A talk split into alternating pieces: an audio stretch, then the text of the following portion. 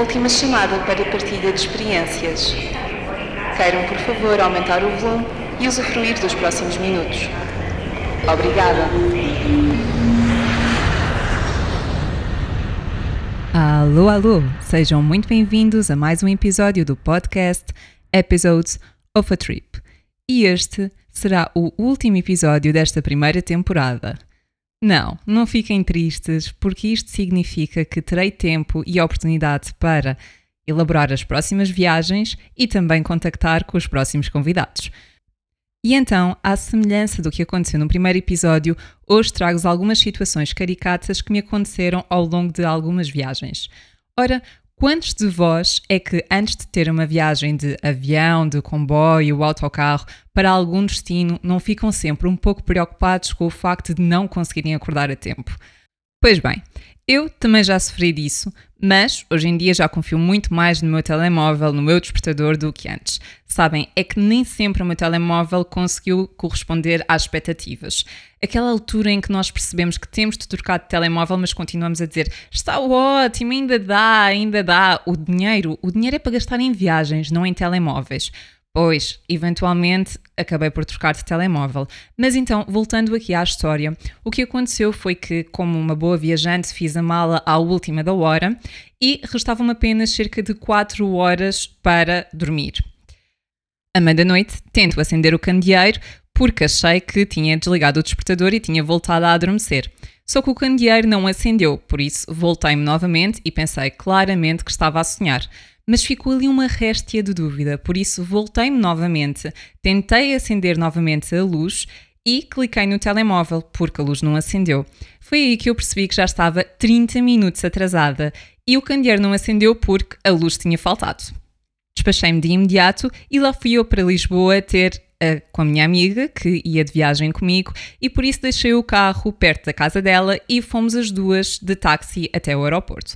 Passamos o raio-x, sentamos para beber um café, até aqui tudo bem, até que eu meto a mão dentro da mala para tirar a típica fotografia antes do embarque. Só que não. Não houve fotografia nenhuma porque não encontrei o meu telemóvel. Então decidi ligar para tentar perceber onde é que ele poderia ter ficado e do outro lado atende-me um senhor o senhor taxista.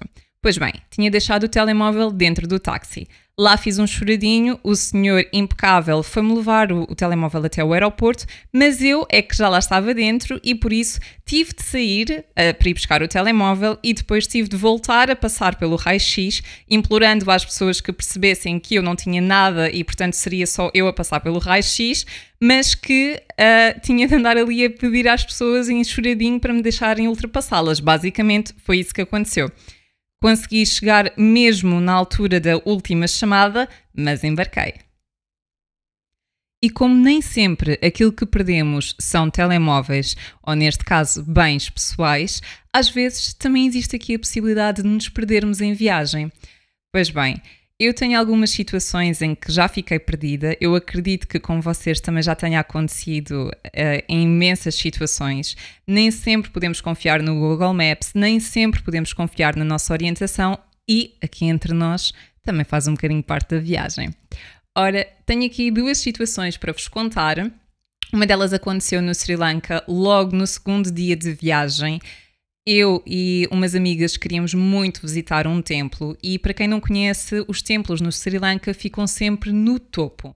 Portanto, chegar até aos templos não tem nada que enganar, mesmo que não se consigam orientar muito bem ou mesmo que o Google Maps não esteja a funcionar naquela altura, basta olharem para o ponto mais alto naquela região e sabem que se encontram os templos lá em cima, bem lá no topo. Então, metemos as nossas perninhas a andar, subimos até ao templo, só que quisemos ficar até mais tarde porque naquela altura do ano decorriam umas festividades e nós queríamos observá-las, claro. Quando descemos, já não existia um raio de luz de sol no céu, por isso tínhamos a luz do luar, assim das estrelas, candeeiros escassos. Quando chegámos cá abaixo, estávamos um pouco desorientadas porque não tínhamos combinado com o motorista que conduzia o carro que nós tínhamos alugado, ficar no mesmo sítio de onde nós tínhamos saído. Portanto, nós saímos num sítio, mas o motorista, depois de nos ter deixado, teve de ir para o outro local esperar por nós.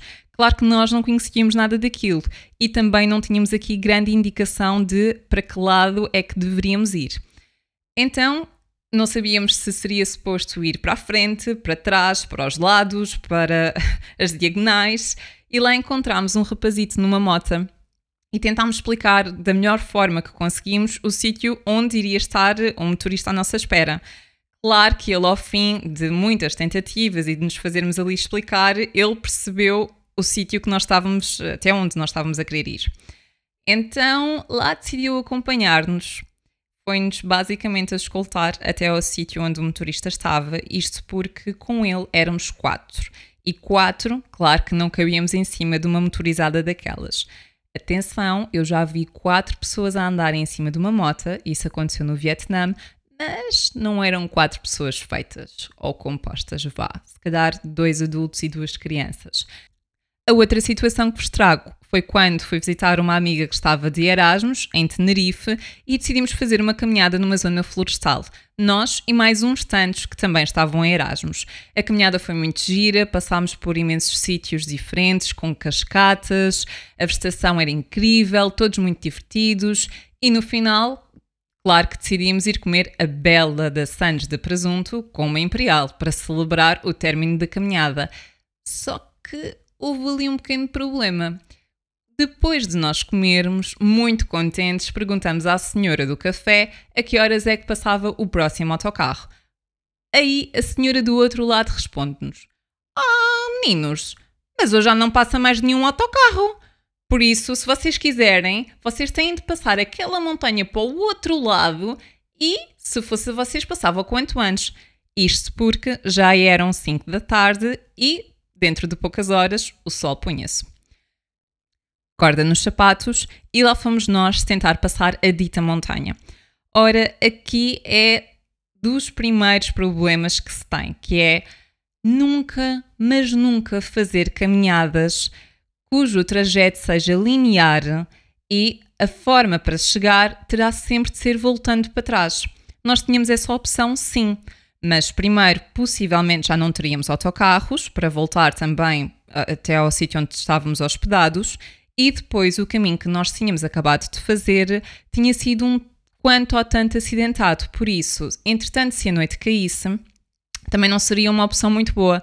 Claro que nós também não optámos pela situação excelente que foi tentar fazer um caminho que não sabíamos, que não conhecíamos de todo e achar que sim que éramos capazes de ultrapassar aquela montanha e passar para o outro lado.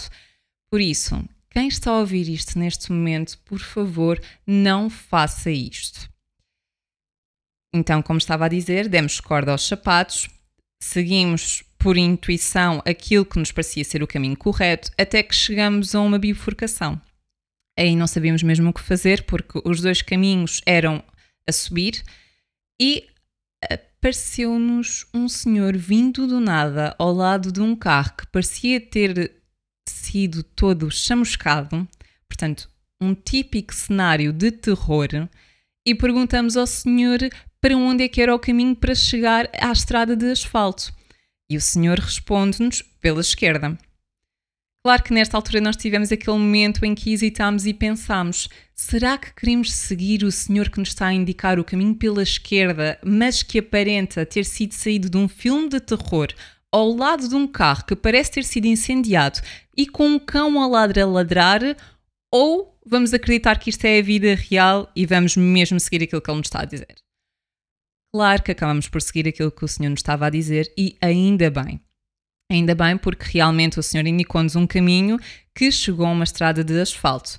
Eu nem queria acreditar quando os meus pés tocaram naquela estrada.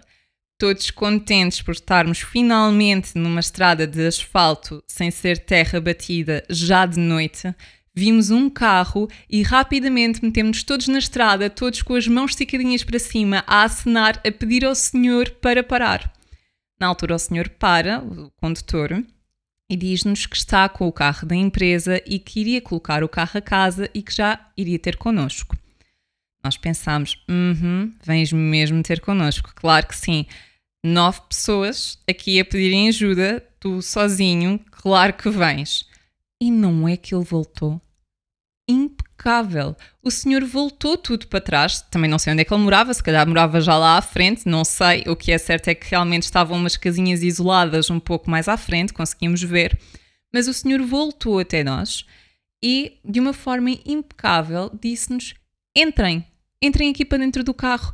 Então estão a ver aqueles carros que só têm dois lugares e que são de mercadorias?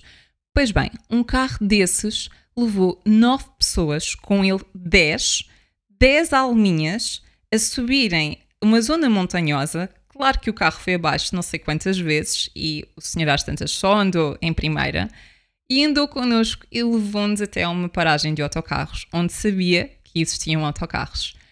Bendito Senhor. E afinal, tenho apenas mais uma história aqui para acrescentar a esta secção de Perdida. Não podia deixar de referir aqui uma outra história muito curtinha que aconteceu há pouco tempo, que tem a ver exatamente com as questões de nós acreditarmos muito naquilo que o Google nos vai indicando, Google, Google Maps. Já aconteceu certamente a muitos de vós estarem a conduzir e meterem o GPS e perceberem que o GPS está a mandar para caminhos cabra, quase. Portanto, caminhos que já hoje em dia não existem ou que raramente são utilizados pelas pessoas, mas isto também é possível de acontecer quando estamos a pé. A pé, muitas vezes, as coisas parecem mais facilmente ultrapassáveis e também temos aquela ideia de que confirmamos sempre, muitas vezes, se colocamos o sítio exato. Mas, às vezes, em viagem, já estamos ligeiramente cansados e isso aconteceu-nos no Vietnã. No Vietnã, nós tínhamos feito uma viagem num night bus, por isso não conseguimos dormir quase nada, sendo que assim que chegámos ao nosso destino, passados duas horas, já estávamos em direção a uma expedição para uma gruta. Nesse mesmo dia, a nossa forma de transporte foi um night train até à cidade de Da Nang. Mais uma vez, quase que não conseguimos dormir durante o trajeto porque uh, o comboio ia anunciando quase todas as paragens, só que nós também não percebíamos grande coisa, por isso íamos tentando acompanhar pelo telemóvel o caminho que o comboio estava a fazer, porque também não sabíamos muito bem em que momento é que teríamos de sair.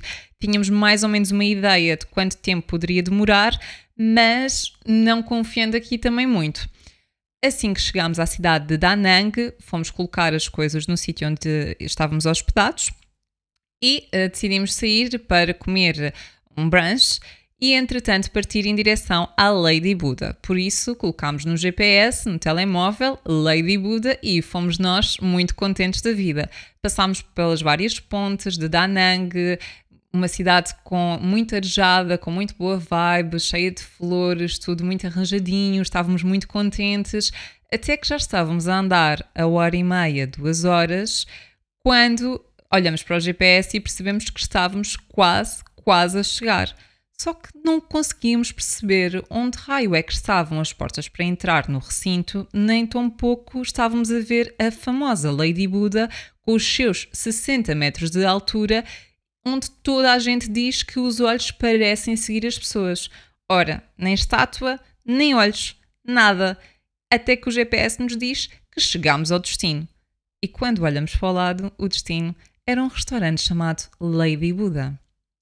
Como podem imaginar, nem sequer conseguimos comer rigorosamente nada, porque tínhamos comido um brunch há pouco tempo atrás, e nesta altura decidimos que não iríamos confiar mais no GPS e tínhamos mesmo de apanhar um táxi e partir em direção à Lady Buda, que estava a horas de distância a pé. E passando dos perdidos para os achados, a viagem à Irlanda teve aqui vários achados. Um desses achados já foi partilhado no segundo episódio com a Sara, porque isto aconteceu com ela, mas eu não podia deixar de voltar a falar neste episódio. Nós estávamos a viajar numa zona mais rural da Irlanda e a Sara decide que quer ir à casa de banho. Naquela zona não existia nada, mas rigorosamente nada. E a rapariga também não queria ir ali no meio do nada fazer aquilo que precisava de fazer. Por isso, à medida que fomos andando, estávamos muito atentas para o caso de surgir um café ou uma bomba de gasolina e vimos uma pessoa a andar, perto ali dos seus terrenos. Nessa altura, baixamos o vidro e perguntamos de forma muito educada, claro, onde seria o próximo café ou o café mais próximo. E na altura o senhor responde-nos: Ah, fica cerca de one mile ou, ou two miles, qualquer coisa assim. Mas para quem não sabe, One mile é uma grande diferença para quilómetros, especialmente se nós estivermos a falar com pessoas da Irlanda, porque eu consigo vos dizer que nós andáramos cerca de 10 quilómetros até encontrar uma casa. Portanto, a primeira casa que nós encontramos, obviamente que pensámos, é aquele sítio que o senhor nos está a falar, até porque fica exatamente naquele lado da estrada que ele também nos tinha indicado. Por isso, lá saímos nós em direção a essa mesma casa e assim que estacionamos o carro, achamos estranho não haver assim movimento nem de pessoas nem de carros, mas realmente tínhamos uma porta cheia de autocolantes redondinhos. Pareciam aqueles autocolantes que as pessoas vão tirando rótulos de, de várias bebidas diferentes e que vão colando. Portanto, tudo indicava que sim, só que muito provavelmente estaria fechada àquela hora. A Sara bate à porta e assim que a Sara bate à porta eu percebo que ela fica um pouco constrangida. Eu naquela altura estava dentro do carro e começo a olhar em direção ao vidro.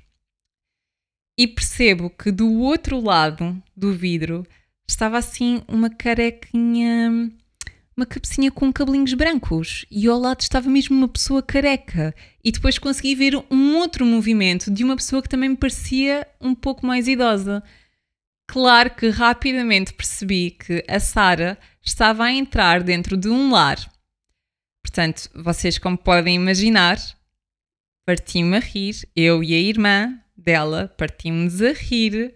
Quando a Sara chega ao pé de nós, estava super vermelha e diz: Oh meninas, eu acho que entrei num lar. Eu pedi para ir à casa de banho num lar, mas eu só me apercebi quando já estava a sair da casa de banho e olho para a frente quando fui para lavar as mãos e vejo um copo com uma dentadura, sai e vejo um andarilho, mais à frente vejo umas canadianas. Eu fui à casa de banho de um lar. Sinto que todos os dias temos imensas histórias que nos vão acontecendo, imensos episódios caricatos que nos acontecem no dia a dia, situações que poderiam ser banais, mas que acabam por dar histórias muito engraçadas. Mas acho que em viagem existe um potencial imenso para gerar estas situações, estas histórias, estes episódios. Isto porque viajar tira-nos da nossa zona de conforto. E ao sairmos da nossa zona de conforto, especialmente se estivermos receptivos, muitas coisas podem acontecer, muitas coisas positivas podem acontecer, muitas memórias irão ficar de todos esses acontecimentos, de todas essas experiências e vivências. Este é um episódio curtinho, um episódio que tem como objetivo deixar aqui um bocadinho daquilo que poderá ser também a segunda temporada. E, obviamente, se quiserem voltar a ouvir alguns destes episódios, façam favor de clicarem no botão. Quero deixar aqui o meu agradecimento especial a todos os participantes desta primeira temporada. Começando pela Sara, que partilhou algumas das suas histórias em cruzeiro enquanto estava no seu trabalho. Passando para a Marta, que nos falou da sua experiência a solo por África do Sul, da Ângela na sua viagem à Índia, à magnífica Índia e todas as emoções que teve enquanto descobria esse país.